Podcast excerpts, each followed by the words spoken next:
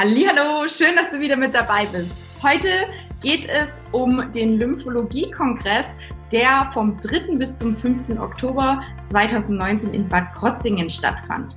Da war ich auch, leider nicht alle drei Tage, aber ich war am Patiententag am Donnerstag da und am Samstag und habe mir dort ganz, ganz viele tolle Vorträge anhören dürfen und die möchte ich ganz gerne mit euch ähm, ganz kurz oder für euch ganz kurz zusammenfassen.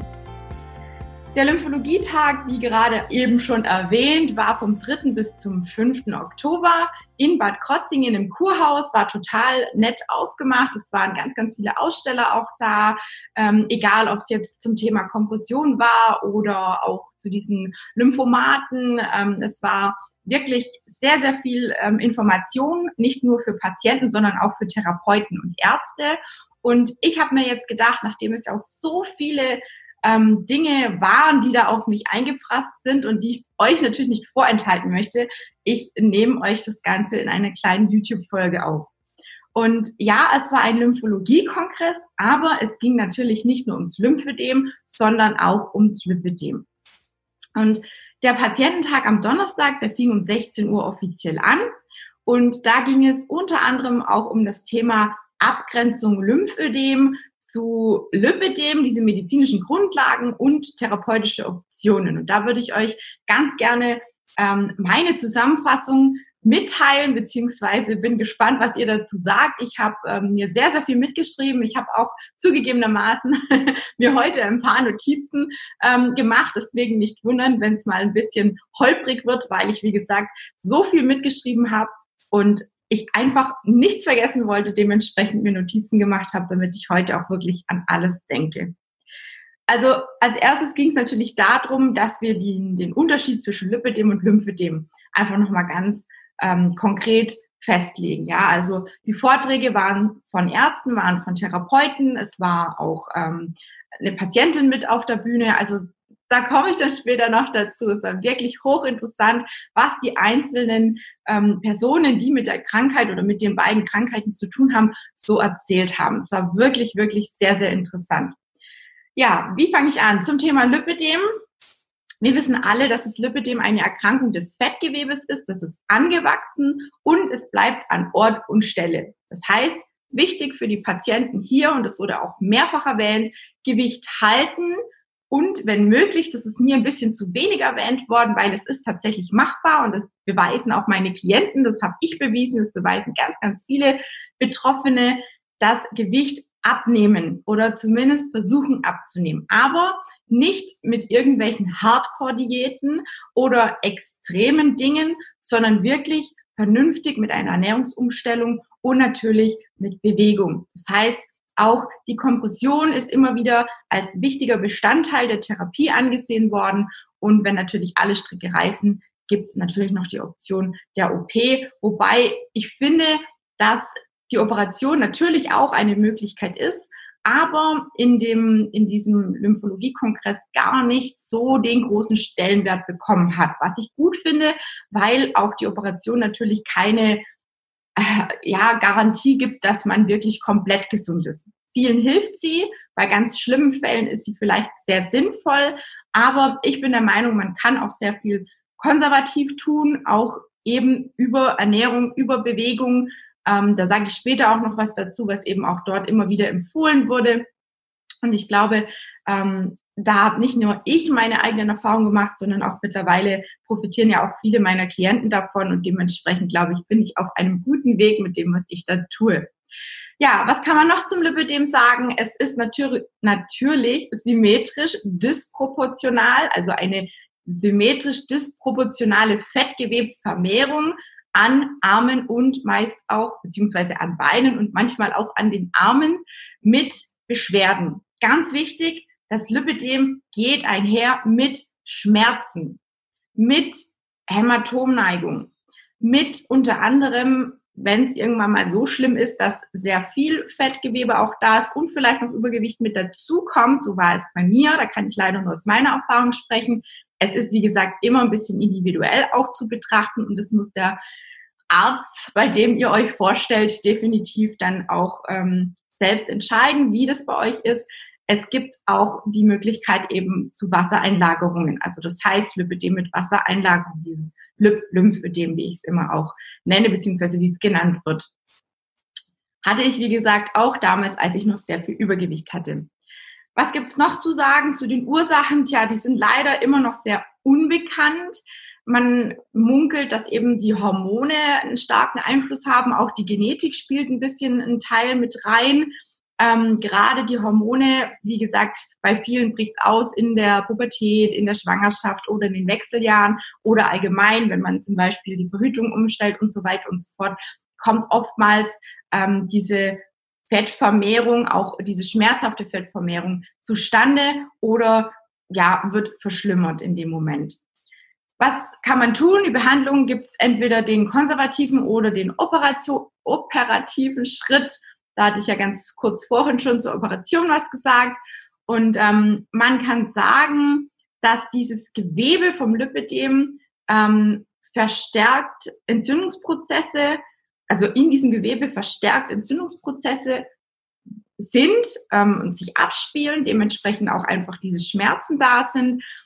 Es besteht ein erhöhter oxidativer Stress, die Elastizität, Elastizität Elastizität der Haut, schwieriges Wort, wird vermindert und die Dehnbarkeit erhöht. Die Blutgefäße sind beim Lipidem meist stark verändert, sind die, also die Durchlässigkeit wird verändert. Oftmals ist auch die Verletzlichkeit erhöht. Dadurch ähm, kommen dann diese blaue Flecken und diese Hämatomneigung zustande. Venen und das Lymphsystem werden, also wie gesagt, dort stark mit beeinflusst. Und wir wissen mittlerweile, und es wird auch mehrfach bestätigt von Ärzten, von Kliniken, dass mindestens 80 Prozent der Betroffenen meist ein BMI über 25 haben. Es wurde auch wieder mal ähm, bestätigt, dass man mit Lipidem weniger Kraft und Ausdauer hat, einfach aufgrund dessen, weil doch dieses Gewebe irgendwo uns doch ein Stück weit, wie soll ich sagen, blockiert oder hemmt an, an bestimmten Dingen, je nachdem, in welchem Grade man das Ganze hat. Und was natürlich auch nie vergessen werden sollte, ist die Psychologie, weil die spielt nämlich auch eine ganz, ganz große Rolle. Also die Kombination beziehungsweise das Zusammenspiel zwischen Hirn, Körper und Seele, wenn man das so nennen möchte, ähm, beeinflusst auch ganz stark die Wahrnehmung der Schmerzen. Ja, also da diesen Aspekt fand ich sehr, sehr interessant. Da wurde dann später auch noch mal einiges dazu gesagt. Ich äh, werde da noch mal ein bisschen genauer drauf eingehen. Und natürlich ähm, zum Thema achtsames Essen, also die, Thema, die Thematik mit, mit, mit, ähm, mit einem gestörten Essverhalten etc. pp. geht auch oftmals mit einem Lipidem einher. Ähm, da ist es ganz wichtig, eben wie gesagt, auch auf dieses ähm, ja, achtsame Essen ähm, zu bewusst zu achten, damit da einfach keine Erstörung entsteht, beziehungsweise dass man einfach da dann, wie gesagt, das Gewicht halten kann oder vielleicht sogar auch bisschen reduzieren kann.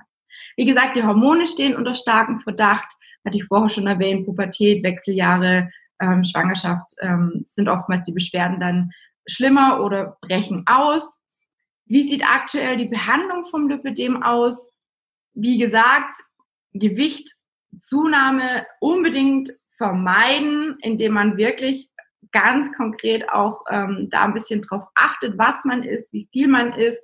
Dann ganz wichtig, auch die Kompression zu tragen für all diejenigen, die natürlich definitiv auch Schmerzen haben, damit diese Gewebsschmerzen gelindert werden. Ähm, Sport ist empfohlen worden mit einer milden Kompression. Da scheiden sich auch die Geister. Es kommt natürlich darauf an, wie stark die Schmerzen sind. Ich kann es mit einer milden Kompression nicht, mit einer Sportkompression. Ich brauche die medizinische Kompression. Ich habe wirklich wahnsinnige Schmerzen, sobald ich mich bewege. Also mir hilft die medizinische Kompression, die flachgestrickte Kompression auch sehr beim Sport. Das sollte jeder für sich auch selber mal testen. Es gibt auch viele Lipidem-Betroffenen, Betroffene, die im Endeffekt gar keine Kompression brauchen, weil sie ja weder was Positives noch was Negatives ähm, spüren. Die Kompression selber, das muss man auch immer mal wieder sagen, weil viele denken, wenn sie die Kompression tragen, dann reduziert es den, den Umfang oder das Fettgewebe. Ist natürlich leider, leider nicht der Fall. Die Kompression reduziert nicht das Fettgewebe und es sorgt auch nicht dafür, dass wir schlanker sind, aber positiver Aspekt für mich, also ich persönlich finde, dass man schon etwas, soll ich sagen, straffer aussieht und dementsprechend auch, mm, also mir hat es sehr viel gebracht, was den Kleidungsstil angeht. Ich hätte mich früher mit nackten Beinen wahrscheinlich nie getraut, eine kurze Hose oder einen Rock oder ein Kleid anzuziehen. Mit der Kompression ist es super gut zum Kombinieren und ähm, wenn man sich da drin wohlfühlt, wenn die richtig angepasst wurde, dann ähm, ja, kann ich es eigentlich nur jedem empfehlen. Gerade jetzt so im Herbst ist es natürlich eine super schöne Übergangszeit, wo man tolle Strickkleider tragen kann und Stiefel vielleicht, je nachdem, ähm, kann man super gut kombinieren und dementsprechend, ja, finde ich die Kompression super.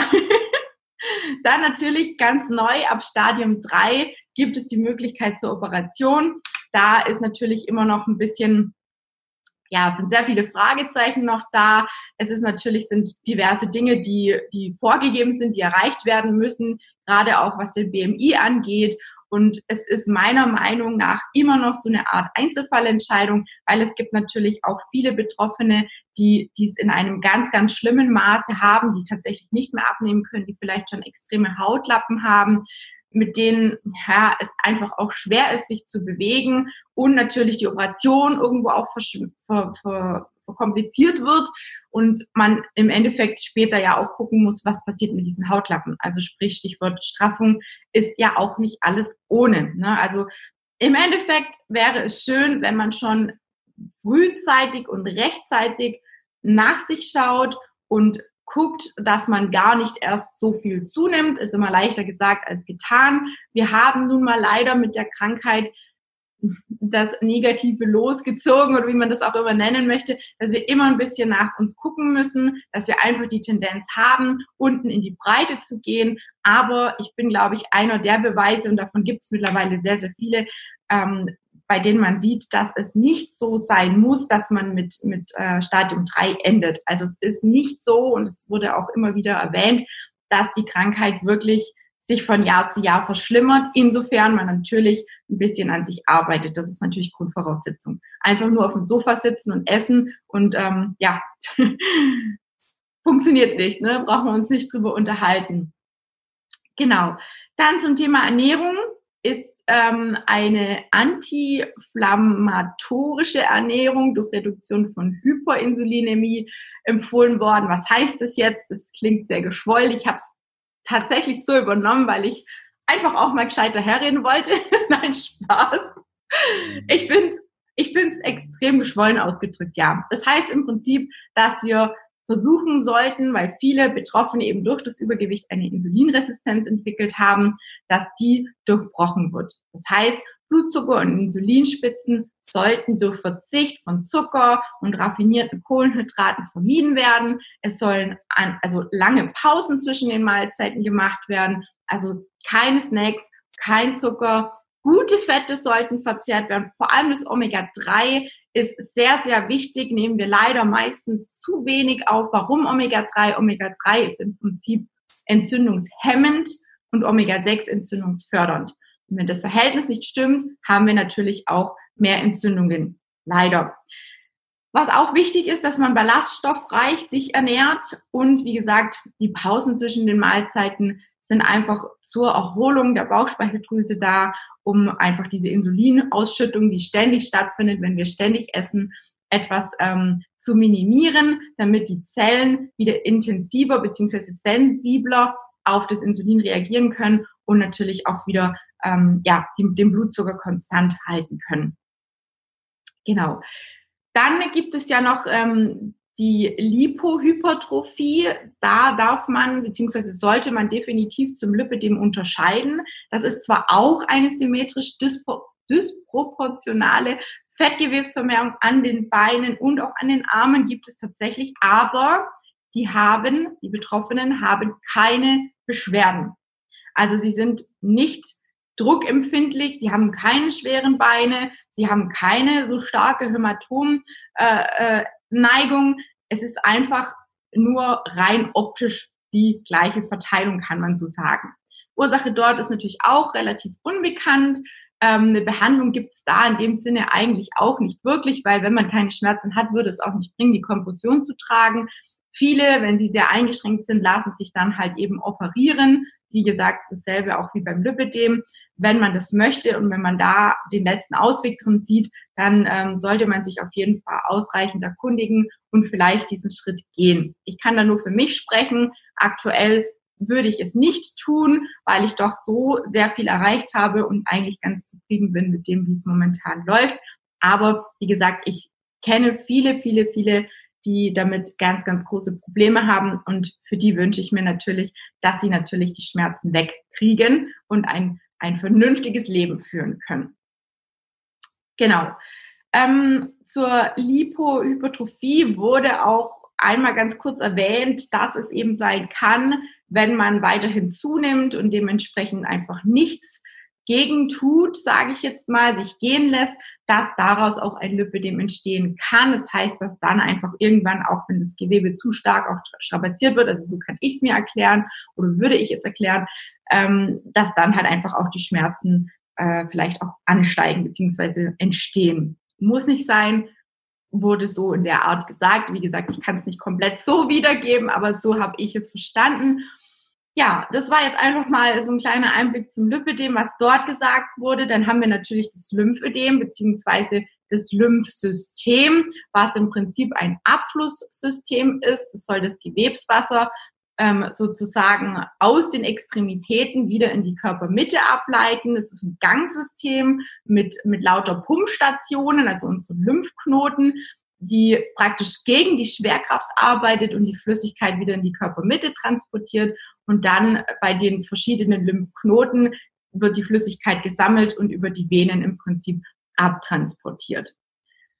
Ähm, um das ganz kurz nur zu erwähnen, ich möchte da gar nicht so extrem auf die einzelnen Faktoren eingehen. Ich bin kein Mediziner und kein Arzt. Ich habe mir nur die Dinge mitgeschrieben, die für mich einfach wichtig waren und die für mich gut und logisch klingen und die vielleicht auch dir helfen, das Ganze ein bisschen besser zu verstehen. Diese, Ab, diese Lymphabflussbahn, ähm, es wurde eben gesagt, dass die Arterien das Blut vom Herzen transportieren und die Venen ähm, transportieren das Blut zum Herzen. Also ähm, im Prinzip transportieren die Arterien es weg vom Herzen und die Venen pumpen es zum Herzen.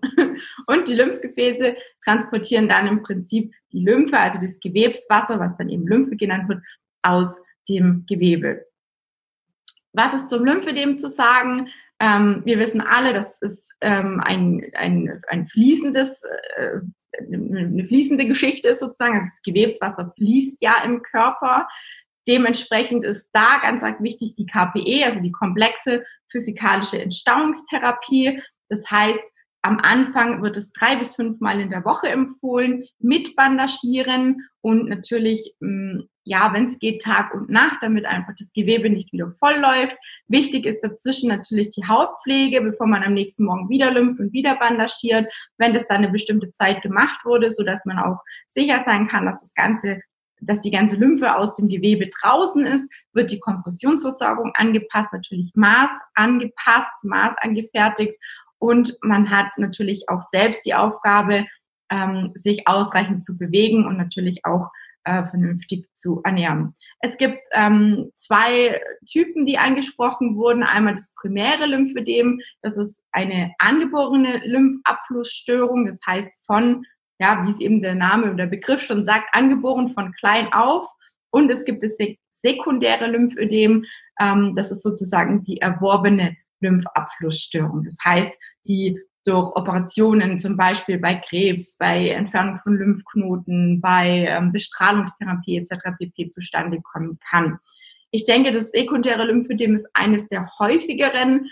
Ähm, es wurde jetzt so nicht gesagt, aber ich glaube schon, dass bei vielen das erst auftritt, wenn sie eben durch eine Operation irgendwelche Schäden oder irgendwas eben schiefgelaufen ist und dementsprechend das Lymphsystem dann überfordert ist und sowas dann zustande kommt.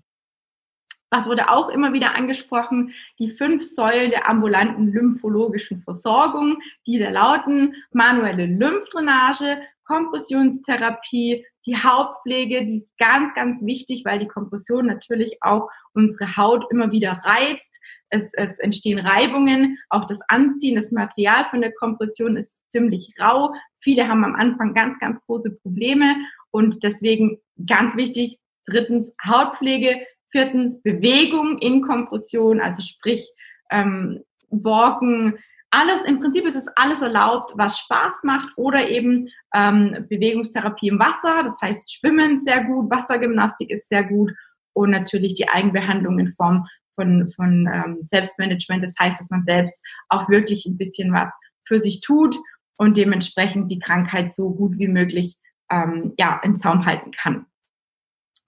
Dann ähm, wurde auf jeden Fall das Rezept für die Kompressionsversorgung angesprochen. Es wurde ähm, einfach mal aufgeführt, wie muss denn so ein Rezept aussehen, was muss da draufstehen, die Zusätze, die Besonderheiten zum Beispiel von der Kompression müssen alle aufgeführt werden. Und es wurde gesagt, dass ab 2020 ein Blanko-Rezept scheinbar in Umlauf kommen sollte.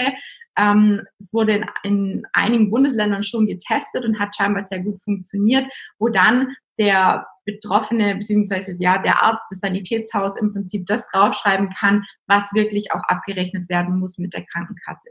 Wir werden uns überraschen lassen müssen. Ich bin gespannt. Auf der einen Seite klingt es auf jeden Fall sehr gut. Wie es dann tatsächlich in der Praxis läuft, müssen wir abwarten. Kann ich jetzt so auch nicht sagen, aber es wurde auf jeden Fall mal ganz kurz erwähnt und ich fand es auf jeden Fall ganz wichtig, auch hier ähm, anzusprechen. Genau. Dann wurde an einem lebenden Modell gezeigt, wie die manuelle Lymphdrainage funktioniert. Das heißt, wo wird angelympht, warum ist es so wichtig, dass man die Punkte anlympht und nicht irgendwo querbeet wo anfängt, sondern wirklich von oben nach unten die diversen Stellen anlympht, ähm, was eben oft eben ja auch falsch gemacht wird bei der Lymphdrainage und wie es dann ist mit der Bandagierung, was es da für Möglichkeiten gibt ähm, ja auch mit diesen Schaumgummi, Schaumstoff-Dingen, äh, die man in die Bandagierung einbringen kann, wenn sie manuell bandagiert werden, also mit so einer Kompressionsbandage, wie das eben genau abzulaufen hat, von wo bis wo, dass die Zehen mit eingebandagiert werden müssen und so weiter und so fort. Das war sehr interessant.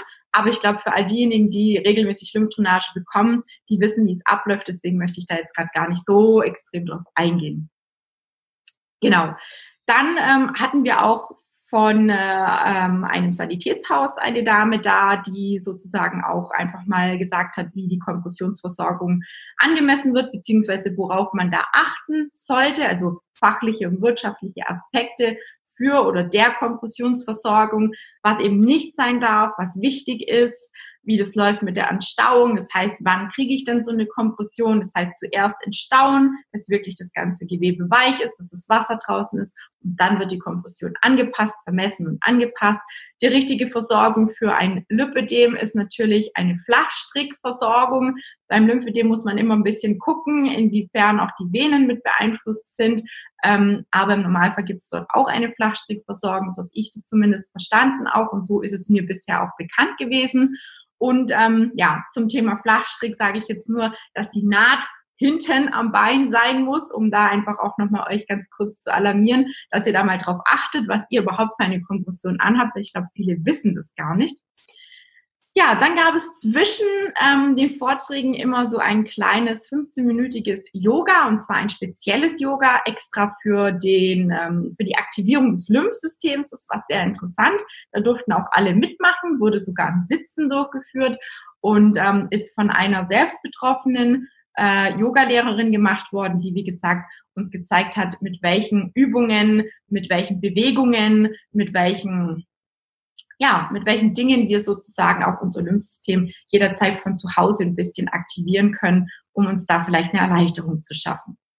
Am Ende von diesem Patiententag, das war jetzt nur der Patiententag, ähm, war da noch eine Podiumsdiskussion. Das heißt, Patienten durften fragen und die Experten haben Antworten gegeben. War auch nochmal sehr interessant. Es wurde immer wieder erwähnt, dass ähm, Übergewicht und Lipidem zusammengehört. Da muss ich dann immer wieder sagen, jein, ja, es ist oft so, dass viele Übergewicht haben, hatte ich auch, aber es ist kein Muss. Es gibt auch viele Patienten, die Normalgewicht haben oder bei denen das Lipidem auch in einem Stadium anfängt, in dem sie Normalgewicht haben. Also das ist nicht zwingend so, dass man immer übergewichtig sein muss. Es ist oft der Fall, leider, aber es ist kein Muss.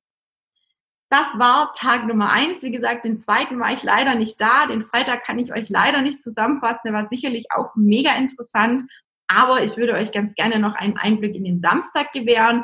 Da hat der Tag um 8.30 Uhr schon begonnen. Das heißt, ähm, der Vormittag stand eigentlich ja größtenteils im Sinne der Lymphologie, Chirurgie, Onkologie, war mega interessant. Vielleicht nicht ganz so interessant für mich bezüglich des Lymphödems, weil ich mich mit dem Lymphödem nicht ganz so viel befasse als wie mit dem Lipödem, aber ähm, es wurde viel darauf eingegangen, gerade auch wie das sekundäre Lymphödem entsteht nach so Operationen, ähm, wenn eben, wie gesagt, bei Krebspatienten die Lymphknoten entfernt werden mussten.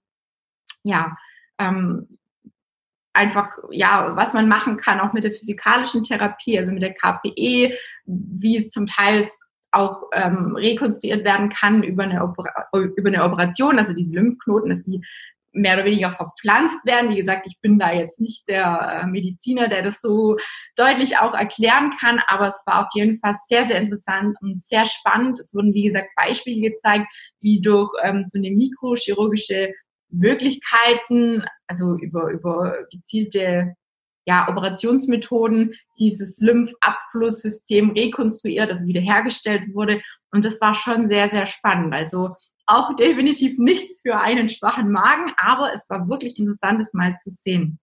Dann hatten wir eine kurze Kaffeepause und dann ging es eigentlich schon weiter mit, mit der Sicht aus bestimmten Personen. Einmal aus der Sicht zum Thema Lipidem aus, aus, also vom Patienten aus gesehen. Da war die Isabel Garcia da, mit der ich ja auch schon einige Aufnahmen hier bei YouTube veröffentlicht habe. Wer da gerne nochmal äh, die Aufnahmen anschauen möchte, anhören möchte, wie auch immer, ich verlinke die euch ganz gerne, dann könnt ihr da gerne nochmal reinschauen. Ähm, definitiv lohnt es sich, die eine oder andere Folge nochmal anzuhören. Isabelle ist so herrlich, ehrlich und erfrischend und genau so war auch ihr Vortrag. Also sie spricht sozusagen aus Sicht einer Patientin und also ihr Vortrag kam wirklich sehr, sehr gut an. Sie hat da kein Blatt vor den Mund genommen. Sie hat ja selber auch ein Buch ähm, darüber geschrieben mit, äh, mit dem Titel Lipidem, ich bin mehr als meine Beine. Wer das noch nicht gelesen hat, würde ich auch ganz gerne verlinken. Kauft euch dieses Buch und wer es über Amazon kauft, lasst ihr doch ganz gerne eine Bewertung da. Ich glaube, da freut sie sich sehr drüber, weil sie setzt sich wirklich ganz, ganz viel für Betroffene auch ein und ähm, redet der ein oder anderen tatsächlich aus der Seele. Ja, also es ist wirklich mega, mega, mega interessant ja, es gibt das Buch natürlich auch als Hörbuch, um nochmal ganz kurz Werbung dafür zu machen. Und ansonsten, ähm, ja, war es auf jeden Fall ein sehr spannender Vortrag von der Isabel, die, die uns auch mit ihren Erfahrungen ein Stück weit zum Lachen gebracht hat, weil sie doch einfach, ja, aus Sicht der Patienten spricht. Und ich glaube, da kann jeder sich ganz gut ähm, hineinversetzen. Genau.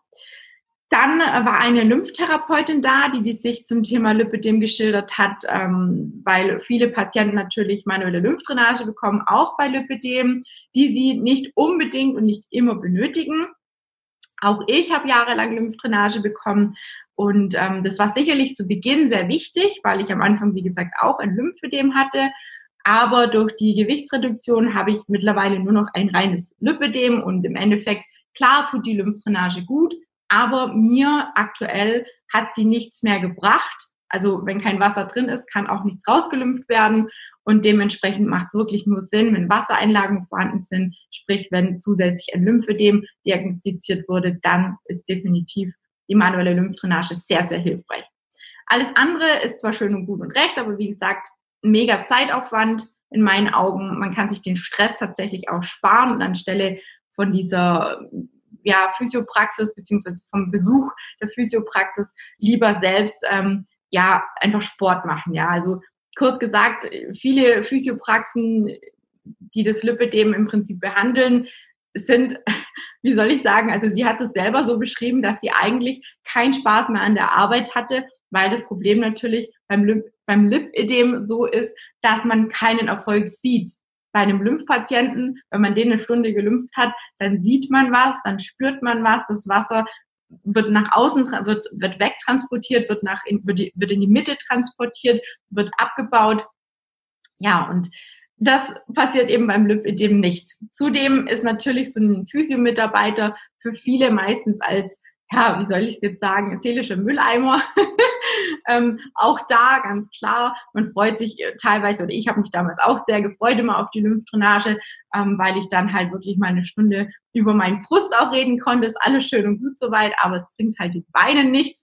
Und wie gesagt, statt, statt, äh, statt der Lymphdrainage sollte man lieber die Zeit nutzen und vielleicht zu Sportarten wie Walken, Fahrradfahren, Trampolinspringen oder Schwingen, Gymnastik und sowas alles machen. Ähm, oder halt eben, wie gesagt, ohne die Kompression dann Wassersportarten, weil die sind so ähnlich wirkend wie eine Lymphdrainage durch den Wasserdruck und dementsprechend tut es den Beinen definitiv besser und natürlich auch unserem Körper, unserem Kreislauf, Herz-Kreislauf-System besser, als wenn wir da auf der Liege liegen und uns durchkneten lassen. Wie gesagt, es ist angenehm, aber es ist nicht für alle ähm, zielführend und natürlich für die Therapeuten manchmal auch ja nicht ganz so schön, wenn sich eben nicht viel tut. Ja. Dann war eine Psychologin da, war auch sehr interessant, weil man darf die Psyche, das habe ich ganz am Anfang schon angesprochen, niemals vernachlässigen, denn die meisten Betroffenen haben leider eine seelische Belastung, nicht nur durch die Krankheit, sondern vielleicht auch schon davor durch bestimmte Dinge, die sie erlebt haben.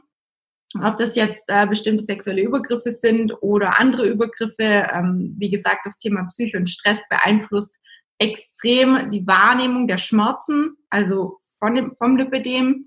Und ähm, das Stichwort Selbstwertgefühl und Selbstvertrauen, also sich in seinem Körper annehmen und an sich arbeiten, das ist natürlich ein Prozess. Und das geht natürlich nicht mit ein paar Sitzungen, die man beim, beim Physio oder äh, beim Physio, sag ich schon, beim Psychotherapeut vereinbart. Das heißt, ähm, wie gesagt, viele leiden unter Selbstwahrnehmungsstörungen. Da muss man sehr, sehr viel tun. Ähm, auch ich bin da nicht immer perfekt. Es gibt natürlich bei jeder Frau auch Tage, wo es einem gut geht, wo es einem besser geht und manchen Tagen traut man sich fast nicht in den Spiegel zu schauen. Also selbst ich habe das, obwohl ich abgenommen habe. Ähm, ich denke, man muss, wenn es in einem bestimmten Rahmen ist, ist es in Ordnung. Aber wenn es natürlich ständig so ist, dann sollte man auf jeden Fall sich Hilfe holen, professionelle Hilfe holen. Und man sollte sich da auf gar keinen Fall für schämen. Wie gesagt, auch ein gestörtes Essverhalten bis hin zu wirklichen Essstörungen sind Thema gewesen. Und die müssen einfach mitbehandelt werden. Man darf da nicht wegschauen. Genau. Ja, vierter Punkt ähm, war die Sicht des Arztes zum Lipidem. Viele Ärzte sind ja mit der Krankheit und mit der Diagnose irgendwie immer noch komplett überfordert und können es zwischen Adipositas, also können Lipidem zu Adipositas schlecht unterscheiden. Meist hängen natürlich die beiden Krankheiten noch irgendwo zusammen, müssen aber eigentlich getrennt ähm, betrachtet werden. Hier ist auch ganz nochmal ganz, ganz arg wichtig das Gewichtsmanagement, dass es angesprochen wird, ähm, weil eben auch viele Betroffene übergewichtig sind, was eben nicht sein muss. Und ähm, ja, auch wenn das meistens niemand hören will, was der Arzt so sagt, ja, diese Sprüche von wegen, ja, machen Sie mehr Sport und essen Sie weniger, nehmen Sie ab, bla bla. Ähm, ich glaube, die kennen wir alle. Es wird trotzdem abgeraten, eine extreme Diät zu machen, sondern eher auf eine langfristige Umstellung hin, ähm, dass man eher auf eine langfristige Umstellung hinarbeiten sollte, eine Ernährungsumstellung auch in, in Hinblick auf das Thema Bewegung, was natürlich durch die Mitarbeit des Patienten definitiv auch ähm, ja gemacht werden sollte oder mit mit mit integriert werden sollte in den Lebensstil. Definitiv ist ganz ganz arg wichtig und ja klar bei schweren Fällen also bei schweren übergewichtigen Fällen wird auch von vielen Ärzten zu einer Bari Baritri baritrischen baritrischen OP geraten. Ähm, ja, es ist, wie gesagt, in vielen Fällen schon gezeigt worden, dass wenn eine Gewichtsreduktion ähm, stattfindet, sich auch meist was am Lipidem selber ändert, also sprich auch am Volumen der Beine ändert, am Lipidem selber natürlich nicht, also zumindest nicht an den kranken Fettzellen, sondern einfach aufgrund dessen, dass man abnimmt. Also so war es auch bei mir. Ich habe wahnsinnig viel an Umfang an den Beinen verloren. Mir wurde damals ja immer gesagt, ich kann nur fünf Kilo abnehmen, dann sind es 35 geworden. Ähm, also ich denke schon, bei mir, wie gesagt, sieht man auch, dass es sich stark an den Beinen reduziert hat, ähm, am Bauch natürlich auch. Und gerade der Bauch ist so ein bisschen immer das, das Thema, wo man dann auch extrem sieht, ist Übergewicht vorhanden oder nicht. Also achtet darauf, dass ihr einfach einen flachen Bauch habt. so leicht gesagt. Ähm, ich weiß, wie schwierig es ist. Ich habe selbst die ganze Geschichte hinter mir. Aber wer am Bauch nicht zusätzlich Übergewicht hat, dem kann man das nicht vorwerfen. Ja, also das ist, glaube ich, auch so das, was, äh, was viele Ärzte sich wünschen würden, dass man einfach trotzdem ähm, sich nicht aufgibt und sich nicht demotivieren lässt, weil man die Krankheit hat, sondern dass man wirklich weiter an sich arbeitet. Und es gibt, wie gesagt, ich habe es schon mehrfach erwähnt, ganz, ganz viele tolle ähm, Patienten, die damit wunderbar viel erreicht haben und ihr Gewicht auch auf lange Sicht gut halten können. Genau, also wie gesagt, ähm, es ist eine Art Lifestyle, den man annehmen muss und den man ja mehr oder weniger so beibehalten sollte, um auf lange Sicht Erfolg zu haben. Ja, dann äh, gab es Mittagessen und am Nachmittag war es ein bisschen weniger interessant für mich. Es ging dabei um zum Beispiel Genitallymphedem bei Frauen und bei Männern, um Kopf-Hals-Lymphedeme, um Schluckstörungen, um Herzinsuffizienz und KPE, also alles Dinge, mit denen ich bisher noch nicht viel oder gar nichts zu tun hatte. Und ja, wie gesagt, mein Schwerpunkt liegt eben auf dem Lipödem. Ähm, aber es war sehr, sehr interessant zu sehen, was es alles noch so gibt. Ja, also gerade diese Genitallymphödeme, egal ob bei Mann oder bei Frau, also Hut ab, das ist wirklich kein Spaß. Ich glaube, da müssen wir uns einfach mal als Betroffene, die, denen es aktuell ja relativ gut geht, auch mal an die eigene Nase fassen und sagen, Mensch, ähm, Gott sei Dank geht es mir so weit gut. Gott sei Dank habe ich noch die Möglichkeit, was zu tun. Und ja, bei manchen ist es eben, wie gesagt, nicht der Fall. Und das ist natürlich schon richtig krass gewesen, was uns da gezeigt wurde. Was allerdings noch äh, sehr interessant war, sowohl beim Lipidem als auch beim Lymphedem, ähm, wie gesagt, das Thema Bewegung wurde angesprochen. Welcher Sport, welche Bewegung ist jetzt die richtige? Ähm, welches gibt es den perfekten Sport überhaupt für uns Betroffene? Und da wurde auch mehrfach von mehreren ähm, Sprechern auch gesagt, dass es eigentlich keinen perfekten Sport gibt, dass eigentlich alles erlaubt ist, was uns Spaß macht. Es sollte, wie gesagt, keinen Druck und kein Stress aufkommen. Man sollte ähm, natürlich auf seinen eigenen Körper hören und das ein Zeichen wahrnehmen. Das heißt, bei Schmerz aufhören. Das sollte irgendwo klar sein.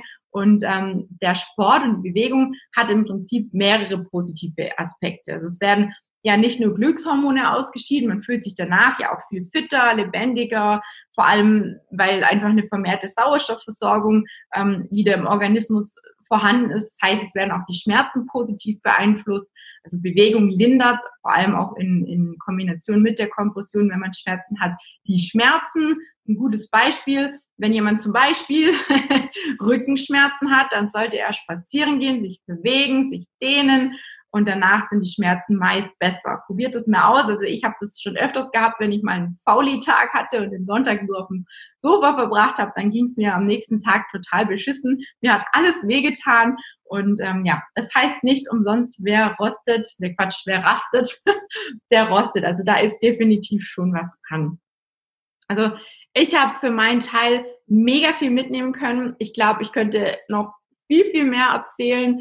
Leider war ich, wie gesagt, am zweiten Tag nicht dort. Der fehlt mir. Dennoch war es mir wirklich mega wichtig, äh, das mit euch zu teilen, was ich da erfahren durfte in den zwei Tagen.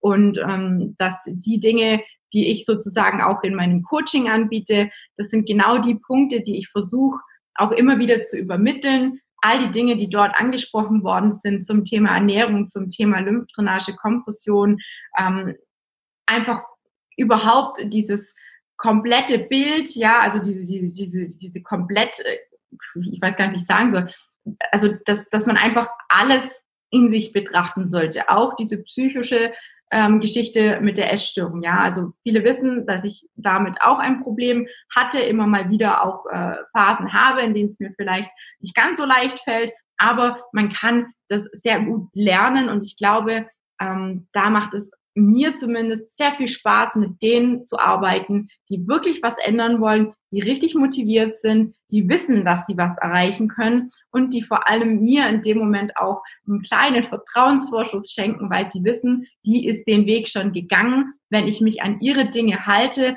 dann werde ich das auch schaffen oder zumindest in die richtige Richtung gehen damit. Und das möchte ich einfach auch nochmal an dieser Stelle einfach so stehen lassen. Ähm, nur, nur gemeinsam können wir da wirklich was verändern. Nur gemeinsam können wir aufklären und trotzdem mit dieser Krankheit ein leichtes Leben führen. Wie gesagt, mir ist damals auch gesagt worden, dass ich nicht viel abnehmen kann.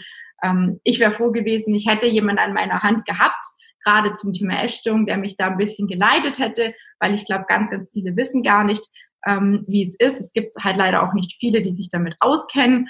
Und es gibt auch nicht viele Therapeuten, die sich mit diesem Komplettpaket auskennen. Ja, deswegen denke ich, ist es einfach sinnvoll, jemanden zu finden, der mit diesen Dingen allen schon Erfahrung gemacht hat und dementsprechend die Erfahrung natürlich dann auch gerne weitergibt und so auch die Menschen wieder motiviert, die davon betroffen sind. Nur an dieser Stelle, dass ich das einfach nochmal so erwähnen darf. Ähm, genau, wichtig zum Abschluss, also ein Satz, der hat mich wirklich ähm, nachdenklich gemacht und den möchte ich euch auf jeden Fall gerne noch mitgeben. Und zwar, klar, wir wollen alle Lebensqualität. Ja, und im Endeffekt sind wir nur selbst in der Lage, uns dafür zu entscheiden. Also auch Glück ist nicht einfach da, sondern es ist eine Entscheidung, die uns glücklich sein lässt.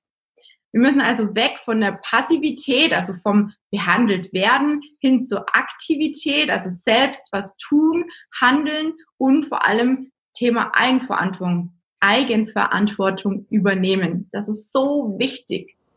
Und ein, ein Punkt, wie gesagt, war mir sehr, sehr wichtig. Ich glaube, der Dr. Bertsch hat das erwähnt. Das Selbstwertgefühl ist das Immunsystem der Seele. Und dieser Satz hat mich definitiv zum Nachdenken gebracht. Ich bin gespannt, wie ihr so drüber denkt.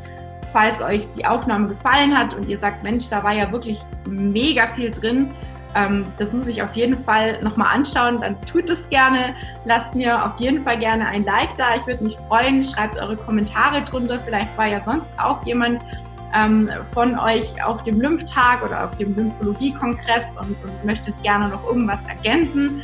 Ich würde mich freuen. Ich würde mich freuen, wenn ihr das Video teilt, den Podcast anhört, wie auch immer. Und ähm, ich freue mich schon aufs nächste Mal und sag einfach mal bis bald.